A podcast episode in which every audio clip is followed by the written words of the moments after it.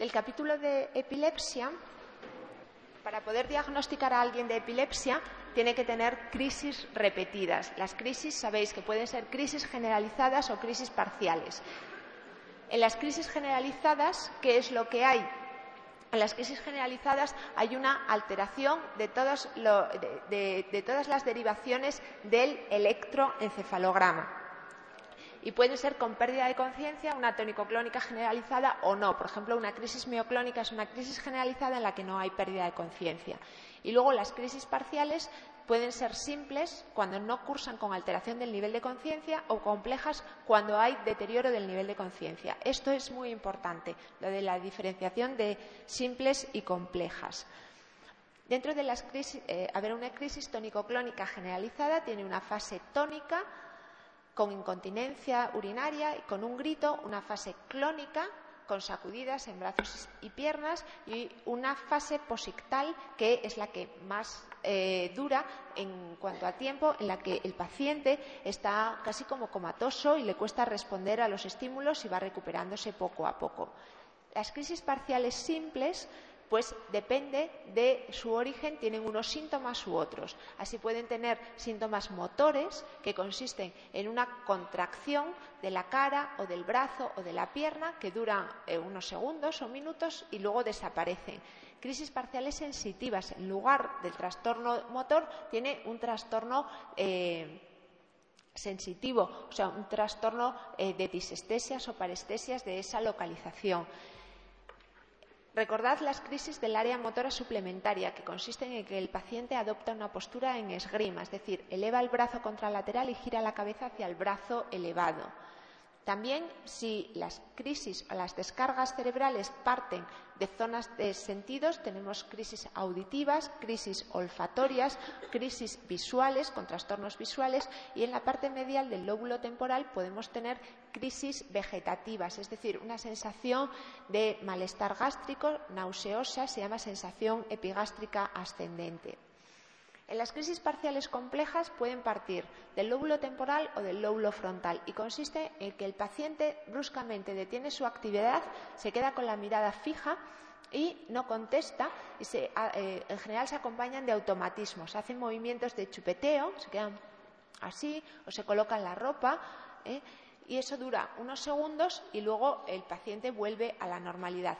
Cualquier crisis parcial se puede generalizar de forma secundaria, con lo cual siempre hay que preguntar al paciente o a la familia cómo empezó, qué es lo que hizo antes. Esto de distinguir entre crisis parciales simples y complejas es importante porque lo han preguntado ya varias veces. En las crisis parciales complejas hay alteración del nivel de conciencia con detención brusca de la actividad y movimientos de chupeteo.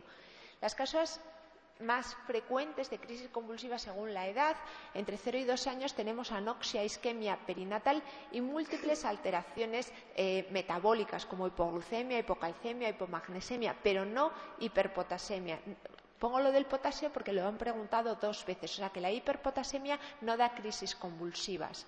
Entre los 2 y los 12 años las causas son idiopáticas y sobre todo crisis febriles. Aquí entre los 12 y 18 años las crisis eh, se deben casi todas a causas idiopáticas, a epilepsias generalizadas primarias. Entre los 18 y 35 años la causa más frecuente es la traumática y de 35 a 55 tumoral y en mayores de 55 años la causa más frecuente es la vascular, es decir, el haber tenido un infarto cerebral previo o una hemorragia cerebral y que posteriormente eh, den crisis convulsivas en relación con ello. Las convulsiones febriles no se consideran epilepsia porque es un fenómeno relacionado con la edad. Aparecen entre los tres meses y los cinco años con un pico de incidencia entre 18 y 24 meses. Son muy frecuentes de forma que afectan al 3% de la población infantil, pero eh, la mayoría son benignas, ya que de estos eh, niños con crisis febriles solamente el 3% serán epilépticos de adultos. Existe una predisposición genética, el electroencefalograma es normal, salvo en las fases iniciales que puede haber elentecimiento en regiones posteriores y se prefiere no tratar. O sea, no se debe hacer tratamiento profiláctico y únicamente tratamiento sintomático. Cuando el niño que ha sufrido una convulsión febril vuelva a tener fiebre, hay que bajarle la fiebre y poner un estesolit rectal, que es un enema de diazepam rectal.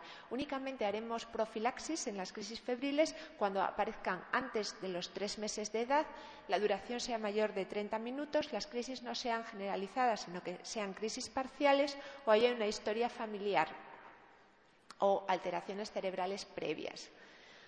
De todos los cuadros de epilepsia, los más importantes son los que tenemos en rojo, ¿eh? del esquema que tenéis. Entonces, las ausencias son episodios de desconexión con el medio de segundos de duración con inicio y final brusco que clínicamente se pueden parecer a crisis parciales complejas, pero que en el electroencefalograma tienen un patrón de punta onda generalizada a tres hercios que se desencadena por la hiperventilación. Las infantiles son muy numerosas a lo largo del día y las juveniles más espaciadas. El pronóstico es muy bueno, los niños no tienen retraso mental y el 85% desaparecen antes de los 20 años. Las juveniles pueden persistir aisladamente en la edad adulta y hay que saberse el tratamiento de elección que es el valproato. Si no va bien, se puede asociar la motrigina o etosuximida. De la epilepsia mioclónica juvenil también es una epilepsia generalizada primaria que aparece entre los 12 y los 18 años y los síntomas son mioclonias, especialmente en los brazos y especialmente al despertarse. Estas mioclonias son más frecuentes cuando el paciente consume alcohol o tiene falta de sueño. Por ejemplo, después de salir de marcha, pues muchos tienen estas crisis eh, que a veces se generalizan. Luego, en un chaval que tenga una crisis generalizada, hay que preguntarle si él ha notado crisis mioclónicas por las mañanas, porque muchas veces estas no son motivo de consulta médica. En el electroencefalograma hay punta onda o polipunta onda generalizada y aquí hay buena respuesta al tratamiento, tampoco hay retraso mental, las crisis se suelen controlar bien, pero no se puede retirar el tratamiento porque entonces eh, recaen de las crisis y el tratamiento es lo mismo, valproato. El síndrome de West aparece en bebés, en niños eh, pequeños entre los 3 y los 6 meses de edad y consiste en espasmos en flexión, en extensión o ambos y muchas veces en salvas, es decir, que no o sea, eh, produce una flexión del cuello y extensión de los brazos durante varias veces seguidas en el 60% de los casos ya tienen algún problema cerebral previo y hay que hacer el diagnóstico eh, diferencial con la epilepsia mioclónica benigna de la infancia. Se hace por el electroencefalograma. En el síndrome de West hay una ipsarritmia que consiste en una completa desorganización del electroencefalograma. En cambio, en la epilepsia mioclónica benigna de la infancia el electroencefalograma es normal, salvo las puntas eh, de las mioclonias. el pronóstico del West es malo suelen evolucionar mal, con retraso mental y mal control de las crisis. El tratamiento es con vigabatrina, especialmente útil en el caso de la esclerosis tuberosa. El eh, efecto secundario más importante de la vigabatrina es alteración de los campos visuales eh, y por eso prácticamente esta es la única indicación. Y luego el síndrome de Es también de niños, eh, aparece entre los dos y los cinco años y tienen muchos tipos de crisis, crisis tónicas, crisis clónicas, eh, ausencias atípicas. Se suele asociar con retraso mental, con un electroencefalograma con una actividad de fondo enlentecida y una punta onda lenta difusa. El pronóstico es malo y suelen tener eh, politerapia y no buen control de las crisis.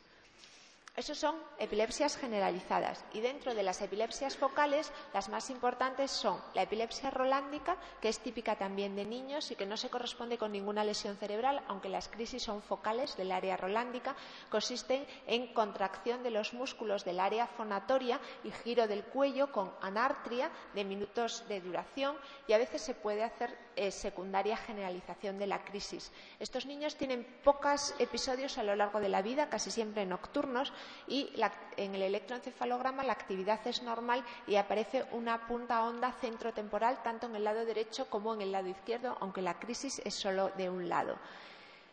Eh, no hay retraso mental, el pronóstico es excelente, desaparecen antes de la pubertad y lo mejor es no tratarlos, ¿eh? explicar a los padres que van a tener pocos episodios o a veces un único episodio y que es mejor no tratar. Y si los, eh, los padres se ponen muy ansiosos, no dar ni fenitoína ni fenobarbital en niños porque retrasan el desarrollo psicomotor y cualquiera de los otros puede ir bien valproato o carbamazepina. Y luego la esclerosis mesial temporal se produce por una lesión del hipocampo casi siempre en relación con una historia de crisis febriles, aunque no siempre. Entonces, eh, hay crisis febriles, el paciente está asintomático, pero entre los 14 y los 19 años de edad comienza en general con crisis parciales complejas y en el electroencefalograma muchas veces es normal y otras veces se ven actividad eh, de puntas en la región temporal. Eh, la característica y lo que hay que saberse de la esclerosis mesial temporal es la resistencia al tratamiento farmacológico. Casi no van bien con nada que, les das y se repiten mucho las crisis y es la principal eh, indicación de tratamiento quirúrgico de la epilepsia. ¿A qué llamamos estatus epiléptico? A la crisis que dura más de 60 minutos o más de tres crisis sin recuperación de la conciencia entre ellas. Se puede producir en cualquier forma de epilepsia. Las tónico-clónicas generalizadas se diagnostican muy bien, pero en las crisis parciales complejas a veces es bastante difícil diagnosticar un estatus. ¿eh?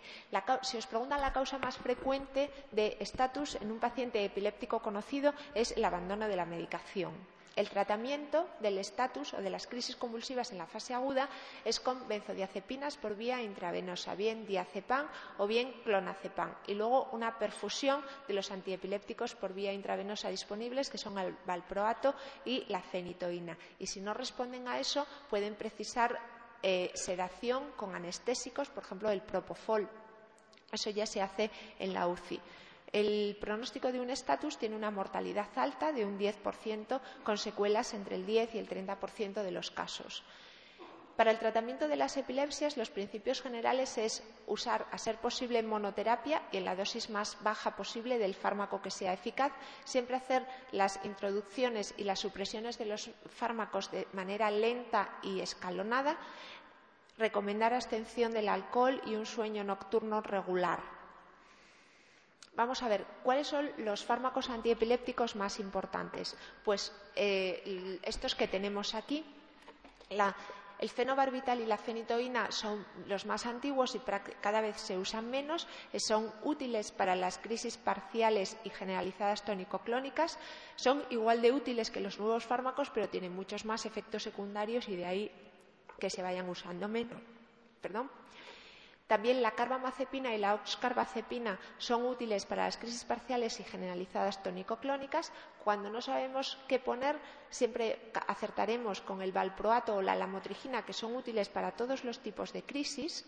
También el topiramato, excepto para las mioclónicas, o el levetiracetam para las crisis atónicas. Hay otros fármacos antiepilépticos disponibles que se usan casi siempre en asociación y estos eh, se usan más en monoterapia. La etosuximida en asociación en ausencias que no van bien, la gabapentina, para que os suenen porque a veces preguntan nombres, pregabalina, la bigabatrina, el felbamato, que está especialmente indicado para el lenosgastó, la tiagabina y la zonisamida.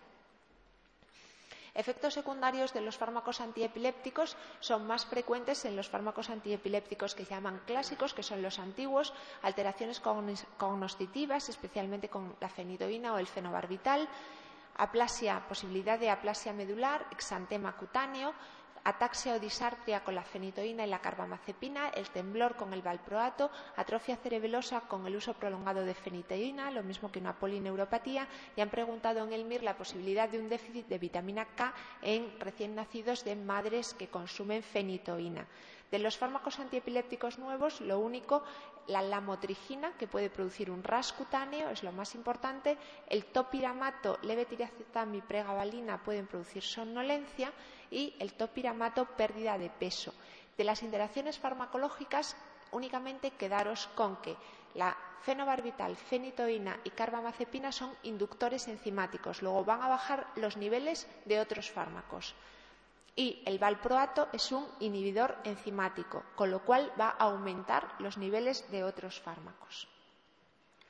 Tratamiento quirúrgico de la epilepsia en epilepsias rebeldes, epilepsias sobre todo focales y especialmente la esclerosis mesial temporal. También en algunos casos de epilepsias generalizadas incontrolables en los que se realiza una cirugía paliativa. Epilepsia y embarazo. No se debe suspender el fármaco antiepiléptico eh, aunque sí que se debe procurar que, la paciente esté en monoterapia y con la mínima eh, dosis posible que sea eficaz. A lo largo del embarazo eh, presentan cambios en las concentraciones séricas de los antiepilépticos normalmente disminuyen en el segundo y tercer trimestre y a lo mejor hay que aumentar la dosis del antiepiléptico. Hay mayor riesgo de teratogenicidad que en la población general y el problema más importante es el de la posibilidad de una espina bífida eh, y otros son alteraciones de los tabiques del corazón.